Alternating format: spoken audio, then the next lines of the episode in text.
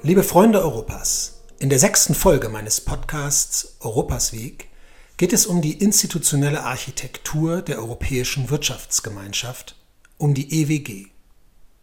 Die vorherige, fünfte Folge endete mit der Unterzeichnung der römischen Verträge im Frühjahr 1957. Mit dem Inkrafttreten dieser Verträge am 1. Januar 1958 traten die Europäische Wirtschaftsgemeinschaft und die Europäische Atomgemeinschaft an die Seite der Montanunion. Diese drei Gemeinschaften bestimmten bis Anfang der 1990er Jahre das Integrationsgeschehen, wobei die Wirtschaftsgemeinschaft mehr und mehr in der öffentlichen Wahrnehmung für das organisierte Europa stand. Irgendwann sprachen die Leute nur noch von der EG. Mit der Wirtschaftsgemeinschaft war es gelungen, die sektorielle Integration von Kohle- und Stahlprodukten auf weitere Wirtschaftsgüter zu erweitern, auf Waren, Dienstleistungen, Arbeitnehmer und Kapital, auch der Verkehrssektor und die Landwirtschaft wurden einbezogen. Dieser gemeinsame Markt würde eine Zollunion sein, das heißt ohne Binnenzollgrenzen zwischen den Mitgliedstaaten mit einem gemeinsamen Außenzolltarif für Importe aus Drittstaaten. Die ursprüngliche Idee und Forderung der Niederländer hatten sich also durchgesetzt. Hinzu trat eine Wettbewerbsordnung mit der Aufsicht über staatliche Beihilfen und eine gemeinsame Handelspolitik nach außen. Der Preis dafür war eine institutionalisierte Kooperation mit den überseeischen Gebieten der sechs Mitgliedstaaten, was auch Kritik hervorrief, denn diese Politik bedeutete nichts anderes als die bevorzugte Anbindung ehemaliger oder noch aktueller Kolonialgebiete. Ein Kontext, den wir heute aus dem Blick verloren haben und unter dem Stichwort der Entwicklungszusammenarbeit fassen. Die Machtarchitektur dieser EWG war die Antwort auf die Erfahrungen, die die Mitgliedstaaten mit der Montanunion und in den nachfolgenden Verhandlungen gemacht hatten. Damit wir die weiteren Ereignisse verstehen und einordnen können, ist es wichtig, diesen Organisationsrahmen näher in den Blick zu nehmen. Einem der roten Fäden meines Podcasts folgend geht es dabei vor allem um die Repräsentation der Mitgliedstaaten einerseits und des übergeordneten europäischen Interesses andererseits. Anders formuliert, es geht um die Gestalt und die Kompetenzen von Ministerrat und Kommission und deren Verhältnis zueinander. Ein Seitenblick fällt auf die Parlamentarische Versammlung, die noch weit entfernt ist vom späteren Europäischen Parlament. Der Europäische Gerichtshof blieb in seiner Struktur unverändert, erhielt aber mit dem Vorabentscheidungsverfahren eine neue Verfahrensart, die später wichtig werden wird. Ausgangspunkt ist die politische Entscheidung der sechs beteiligten Regierungen, den Ministerrat in der neuen Organisation zu stärken. Der Rat sollte in die Rechtsetzung bestimmend einbezogen und mindestens auf Augenhöhe mit der Kommission sein. Auch bestand nahezu Einigkeit, dass es einer parlamentarischen Verantwortlichkeit für europäische Akte nicht bedürfe. Lediglich Italien wollte Rat und Parlament gleichberechtigt entscheiden lassen. Wie das institutionelle Gefüge genau aussehen sollte, überließen die Regierungsvertreter juristischen Experten. Das aus unserer Perspektive entscheidende Gremium wurde die sagenumwobene Redaktionsgruppe, die am Verhandlungsort, dem Brüsseler Schloss Val Duchesse, die Arbeit aufnahm. An sich war ihr Auftrag darauf begrenzt, die Formulierungen des Vertragsentwurfs juristisch zu prüfen und sprachlich zu überarbeiten. Die Mitglieder nahmen jedoch in größerem Maße inhaltliche Arbeiten vor, formulierten neue Vertragsartikel und entwarfen zu noch offenen oder umstrittenen Fragen aus eigener Initiative Vorschläge. Um diese Redaktionsgruppe ranken sich Mythen. In der Fachliteratur bekommt sie viel Aufmerksamkeit – die Groupe Juridique sei eine Gruppe föderalistisch gesinnter, integrationsbegeisterter Juristen gewesen, die im Verborgenen ein Organisationsrecht der Wirtschaftsgemeinschaft entworfen hätten, das vom politischen Willen nicht gedeckt gewesen sei. Allerdings wird ihre Rolle auch überbewertet. So hat die neuere Göttinger Dissertation von Hauke Delfs im Jahr 2015 erschienen gezeigt, dass die Redaktionsgruppe weder das Machtverhältnis zwischen Rat und Kommission eigenverantwortlich geregelt hat, noch dass sie frei vom politischem Einfluss entscheidende Ansatzpunkte für die dynamische Entwicklung des Gemeinschaftsrechts gesetzt hat. Vieles war von den Verhandlungsdelegationen vorbesprochen oder wurde nach Prüfung abgesegnet. Zu ihren heute noch bekannteren Mitgliedern gehörten der Niederländer Willem Riephagen sowie der Italiener Nicola Catalano und aus Frankreich Michel Goudet. Die letztgenannten waren leitende Beamte der Hohen Behörde. Ihr prominentestes Mitglied war der Luxemburger Pierre Pescatore, den Sie in der fünften Folge bereits kennengelernt haben. Er war nicht nur in späterer Zeit einflussreicher Richter des Europäischen Gerichtshofs, sondern von ihm stammten über Jahrzehnte auch die meisten Äußerungen zur Arbeit der Redaktionsgruppe. Am Ende seines Lebens hat er verfügt, dass seine privaten Aufzeichnungen zum Europarecht vernichtet werden, wohl um diese der historischen Forschung zu entziehen. Hören wir Pierre Pescatore einen Augenblick zu, während er über die Groupe Juridique spricht. Et donc chaque euh, comité travaillait en principe pour soi et la coordination se faisait au niveau des chefs de délégation. Mais à certains moments, nous avons eu comme euh, groupe juridique des réunions communes avec euh, le groupe Marché commun et euh, un groupe qui avait un étrange nom, c'était le groupe des préambulistes. À un moment donné, sur la fin des négociations, un groupe de membres des délégations choisis, je pense, en euh, fonction de leur euh, capacité imaginative, qui s'étaient réunis sur la tâche de faire un préambule pour le traité de Rome et qui s'appelait entre nous les Präambulistes. Eines kann man über die Arbeit der Redaktionsgruppe aber sicher sagen. Sie hat versucht, die Rolle der Kommission im Machtgefüge gegenüber dem Rat wieder zu stärken. Man könnte also sagen, das supranationale, föderale Element der Integration gegenüber dem intergouvernementalen, internationalen Element. Dieses Unterfangen äußerte sich an versteckten Stellen, wie etwa der Aussage, dass Rat und Kommission einander zu Rate ziehen und einvernehmlich die Art und Weise ihrer Zusammenarbeit regeln. Wer sich wechselseitig berät und einvernehmliche Dinge regelt, ist auf Augenhöhe. Der Ertüchtigungsversuch für die Kommission äußerte sich aber auch offen an zentralen Stellen des Vertrages. So hat das bis heute bedeutsame Initiativmonopol der Kommission seinen Ursprung in diesem Motiv. Wenn der Rat nunmehr auch das alleinige Beschlussorgan der Gemeinschaft sein sollte, er konnte ohne einen Rechtsetzungsvorschlag der Kommission nicht handeln und von diesem auch nur einstimmig abweichen. Bis in die Gegenwart kann die Kommission deshalb nicht eindeutig der exekutiven Gewalt zugeordnet werden. Sie ist keine klassische Regierung. Sie hat im ordentlichen Rechtsetzungsverfahren eine tragende Rolle und ist mit weitreichenden Befugnissen ausgestattet, Durchsetzungsrechtsakte zu erlassen. Die Kommission hat also auch eine Legislativfunktion. Über das Initiativmonopol sollte die Kommission einen erheblichen sachlichen Einfluss auf die Rechtsetzung der Gemeinschaft erlangen. Auch lässt sich sagen, dass einzelne Mitglieder der Redaktionsgruppe jahrelang praktische Erfahrungen mit dem Recht der Montanunion gesammelt hatten und deshalb deutlich besser aufgestellt waren, über eine veränderte institutionelle Architektur zu beraten. Diese Praktiker machten ihren Einfluss zugunsten der Supranationalität geltend, die im Übrigen im Wortlaut des EWG-Vertrages nicht mehr auftauchte.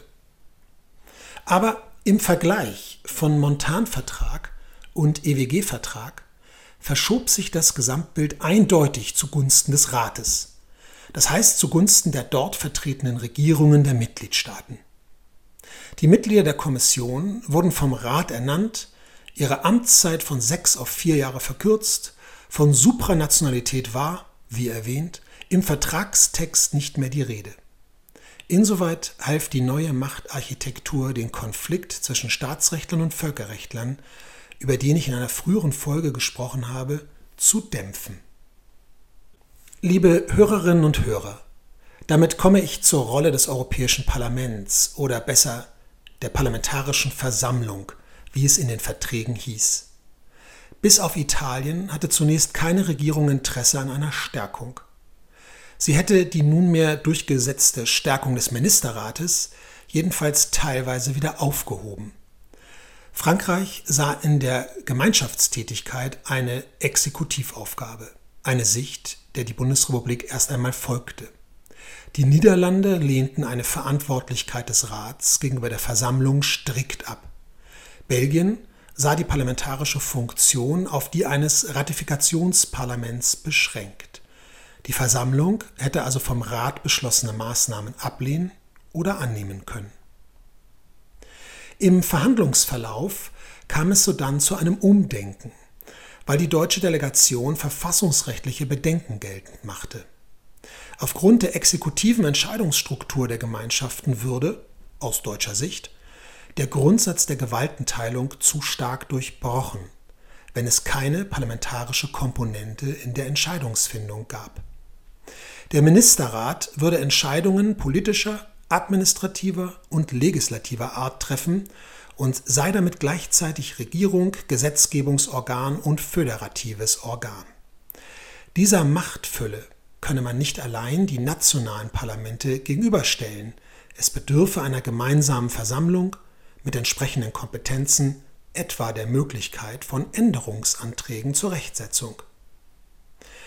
Die deutschen Rechtswissenschaftler und Ministerialbeamten reagierten sensibel auf das immer noch neue Grundgesetz und die sogar von der Ewigkeitsgarantie erfassten Grundsätze der Rechtsstaatlichkeit.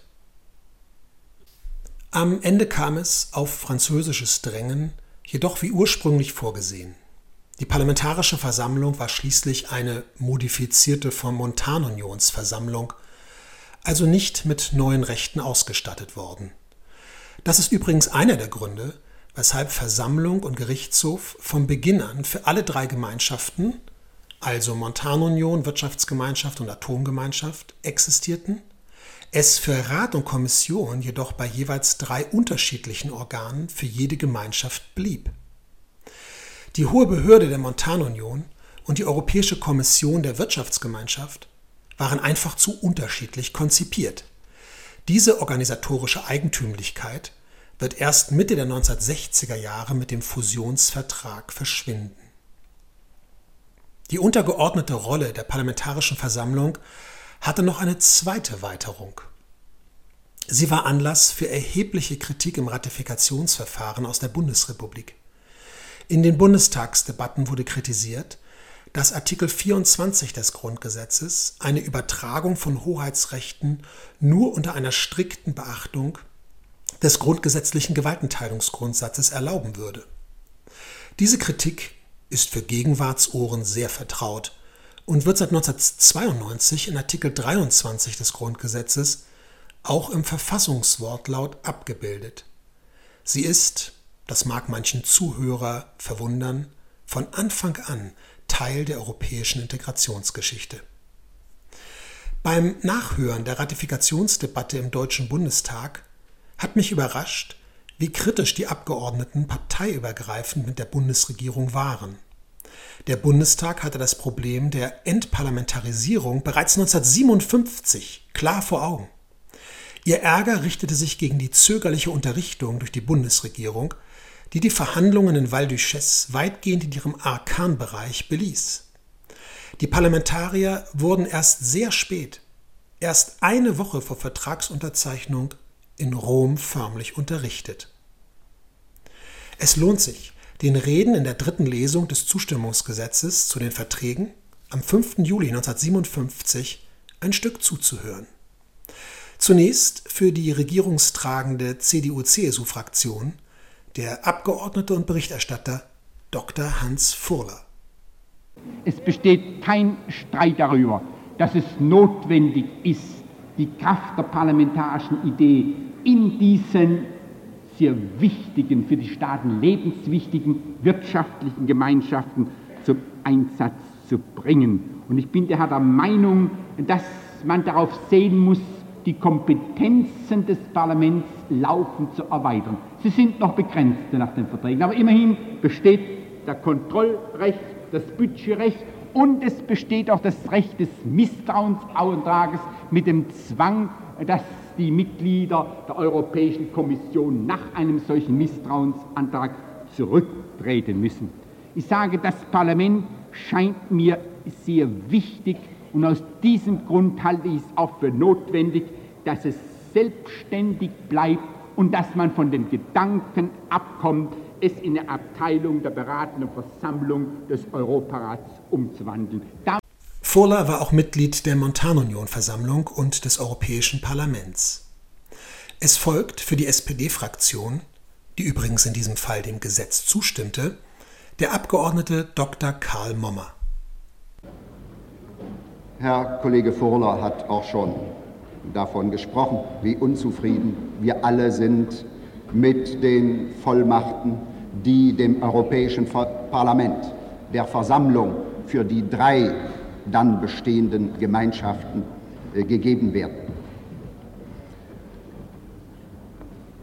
Ich glaube, wenn äh, wir dieses Haus in die Verhandlungen früher eingeschaltet hätten, dann wären wesentliche Verbesserungen auch auf diesem Gebiet möglich gewesen. Ich bin sicher, das hätte der Herr Bundeskanzler mehr Sinn dafür gehabt, in den zurückliegenden Jahren mit seinem Parlament gelegentlich Politik zu machen und nicht nur äh, da hineinzuspielen in das Parlament. Viele der abgeschlossenen Verträge sehen besser aus, als sie jetzt aussehen. Bei allem Talent, Herr Bundeskanzler, in diesem Punkt lassen Sie sich immer von französischen Staatschefs und Regierungschefs übertreffen. Mommer war unter anderem zugleich Mitglied der Parlamentarischen Versammlung des Europarates. Schließlich noch für die FDP-Fraktion der Abgeordnete Robert Margulis. Herr Präsident, meine Damen und Herren! In der letzten Unterhaltung über das Projekt, über das wir heute abschließend zu befinden haben, hat der Kollege Elbrechter davon gesprochen, dass es sich um eine epochemachende Angelegenheit handelt. Und auch die Bundesregierung hat in allen ihren Darlegungen die Wichtigkeit der Sache nach Möglichkeit herausgestrichen. Ganz im Gegensatz dazu steht nun leider die Behandlung, die die Beratung dieser Verträge insbesondere in der Zusammenarbeit mit dem Parlament erlebt hat. Was ist vorgegangen? Mehrere Jahre, zwei Jahre lang wurde hinter verschlossenen Türen verhandelt, ohne dass mehr in die Öffentlichkeit drang als gelegentliche Zeitungsnotizen, die auch nicht mehr besagten, als dass überhaupt verhandelt werde. Über die Fortschritte wurde weder der Bundestag noch sonst irgendjemand unterrichtet. Herr Kollege Mommer, der ja sowieso alle Gründe zusammengetragen hat, die für eine Ablehnung sprechen, es ist mir entgangen, wie er dann plötzlich zur Zustimmung gekommen ist. Das muss ganz schnell gegangen sein. Hat ja darauf hingewiesen, wie wenig Kontakt mit dem Parlament bestand und wie man die Chance verpasst hat und nicht genützt hat, die man gehabt hätte oder hätte haben können durch Einschaltung der Organe, die zu dieser Sache etwas zu sagen gehabt hätten, sich eine stärkere Verhandlungsposition zu sichern. Margulis wurde 1964 Mitglied der Europäischen Kommission der Atomgemeinschaft. Wir haben es also bei allen drei Abgeordneten mit Europäern zu tun. Verehrte Zuhörer, das Unbehagen an der exekutivischen Unwucht der römischen Verträge kann auch mit verfassungsrechtlichen Kategorien der Zeit unterfüttert werden. Damit meine ich nicht unspezifische Klagen, dass das Europäische Parlament für die hinreichende demokratische Legitimation zu sorgen gehabt hätte. In der Gegenwart wird gerne so argumentiert. Es ging den Kritikern um den Rechtsstaat. Kaum jemand wäre auf die Idee gekommen, von einer Versammlung mit 142 aus ihren nationalen Parlamenten entsandten Europaabgeordneten substanzielle demokratische Legitimation zu erwarten. Es gab und gibt weiterhin kein einheitliches Wahlrecht zum Parlament, dessen Schaffung ein Desiderat der römischen Verträge geworden war. In einer früheren Folge habe ich bereits den einschlägigen Artikel 138 Absatz 3 des EWG-Vertrages erwähnt, die große Hoffnung der europäischen Föderalisten. Es geht um etwas anderes. Beim Montan-Vertrag handelt es sich um ein Traité de Règle, das heißt um einen Vertrag, der für alle wesentlichen Sachfragen die materiellen Rechtsvorschriften, einem Gesetz vergleichbar, enthält. Anders formuliert, die Pariser Verhandlungen über den Schumann-Plan waren im Grunde genommen in weiten Teilen eine Gesetzgebungskonferenz. Das war der Grund, weshalb Vertreter einer staatsrechtlichen Denkrichtung die Ansicht vertraten, die Auslegung des Montanrechts habe sich mehr nach dem Zweck der Vertragsbestimmungen zu richten. Man war überzeugt, genuin europäisches Recht geschaffen zu haben. Bei den römischen Verträgen wurde diese Regelungstechnik nicht angewendet. Die Mühen der Schumann-Plan-Verhandlungen, politische Konflikte bereits im Vertragswortlaut beizulegen und gesetzesvertretende substanzielle Regeln zu formulieren, sollte auf einen weitere Wirtschaftssektoren einbeziehenden gemeinsamen Markt nicht angewendet werden. Der EWG-Vertrag wurde zum Traité Cadre. Das heißt, er enthielt neben allgemein gehaltenen Programmsätzen und Zielen nur wenige unmittelbar anwendbare materielle Rechtsnormen. Der EWG-Vertrag gab stattdessen die Möglichkeit, den allgemeinen Rahmen durch noch zu setzendes materielles Gemeinschaftsrecht auszufüllen. Dafür war eine Organisationsarchitektur mit Zuständigkeiten und Verfahren geschaffen worden. Diese Sekundärrechtsetzung in der Wirtschaftsgemeinschaft durch den Rat auf Vorschlag der Kommission, wie wir gesehen haben, bedurfte klarer Maßstäbe und einer soliden Legitimation. Sekundärrechtsetzung war nämlich materielle Gesetzgebung, die im demokratischen Rechtsstaat der Legitimation bedarf. Wer soll diese bereitstellen, wenn nicht Parlamente? Und wenn mangels Beteiligung nicht nationale Parlamente, dann eben ein europäisches Parlament? Dieses Thema wird uns noch mehrfach im Fortgang der Verfassungsgeschichte beschäftigen. Liebe Hörerinnen und Hörer, dass mit den römischen Verträgen noch einmal etwas Neues geschaffen wurde, dessen Vertragsgrundlagen nur ein vorläufiges, einen Rahmen für dynamische Politikgestaltung jenseits des Staates symbolisierten, verdeutlicht die Bundestagsdebatte am 21. März 1957. An diesem Tag informierte die Bundesregierung den Deutschen Bundestag erstmals formell über die römischen Verträge. Der spätere Präsident der Europäischen Kommission der Wirtschaftsgemeinschaft und verhandlungsführende Staatssekretär im Bundeskanzleramt, Walter Hallstein, erläuterte gut 45 Minuten lang das Vertragswerk. Eine Stelle möchte ich Ihnen im Original einspielen, weil darin die Erwartungen an die Gemeinschaften und damit auch an den Vertragsrahmen klar und deutlich werden. Ich darf endlich einige verfassungsrechtliche und organisatorische Bemerkungen machen. Angesichts eines so groß angelegten Vorhabens wie dessen, vor dem wir jetzt stehen, ist die Frage berechtigt, ob es unserer eigenen Verfassung entspricht und wie sich die Zuständigkeit der neuen Gemeinschaft zu den Zuständigkeiten verhält, die durch unser Grundgesetz, insbesondere unserer eigenen gesetzgebenden Körperschaft, dem Deutschen Bundestag übertragen worden sind. Die Schöpfer unseres Grundgesetzes haben in dem Artikel 24 vorgesehen, dass der Bund durch Gesetz Hoheitsrechte auf zwischenstaatliche Einrichtungen übertragen kann. Damals, als das Grundgesetz entstand, war man sich bei uns bereits darüber im Klaren, dass sich wahrscheinlich die bevorstehende politische Entwicklung in größeren Räumen und in neuartigen Zusammenschlüssen von Staaten abspielen werde. Und diese Voraussicht ist, wie wir heute wissen, voll begründet gewesen. Sie ist einmal bereits in der Europäischen Kohle- und Stahlgemeinschaft verwirklicht worden. Sie hätte, was uns anlangt, auch in der Europäischen Verteidigungsgemeinschaft Gestalt gefunden. Sie ist es, die schließlich in der neuen Europäischen Wirtschaftsgemeinschaft zu neuer Verwirklichung kommt.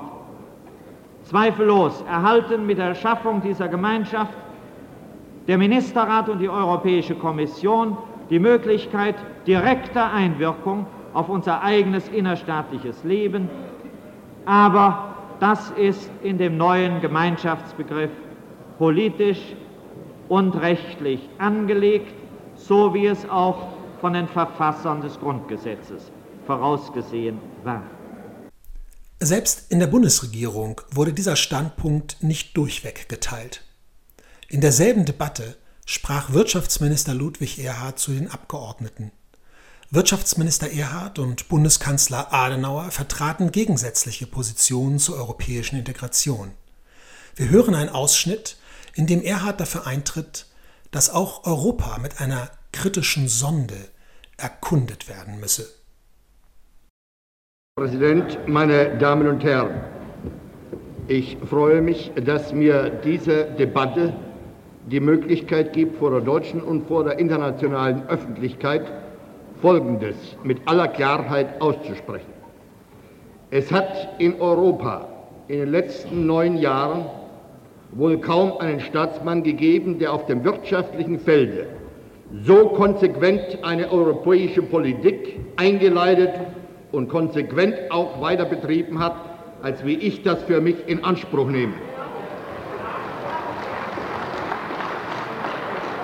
Deutschland war das erste Land, und zwar in, in, einer fast ausweglosen Situation, das den Weg der Liberalisierung gegangen ist, das in allen europäischen Gremien, sei es bei der OEC oder bei der Zahlungsunion oder beim GATT, beim Währungsfonds auch immer, in der Richtung umfassenderer Freiheiten operiert hat.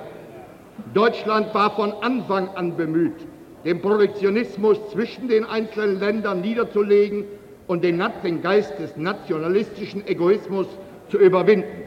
Wir haben größere Freiheiten gesetzt in den internationalen Waren-, Dienstleistungs-, Geld- und Kapitalverkehr. Wir sind auch hier vorangegangen. Und aus diesem Grund kann ich füglich mit reinem Gewissen und mit freier Stirne mich als ein Bekenner Europas bezeichnen.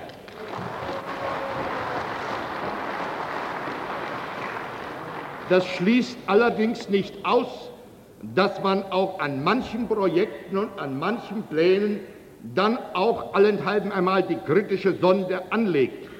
Ich bin der Meinung, es ist etwas noch nicht geheiligt, wenn es das Adjektiv europäisch trägt. Und so habe ich auch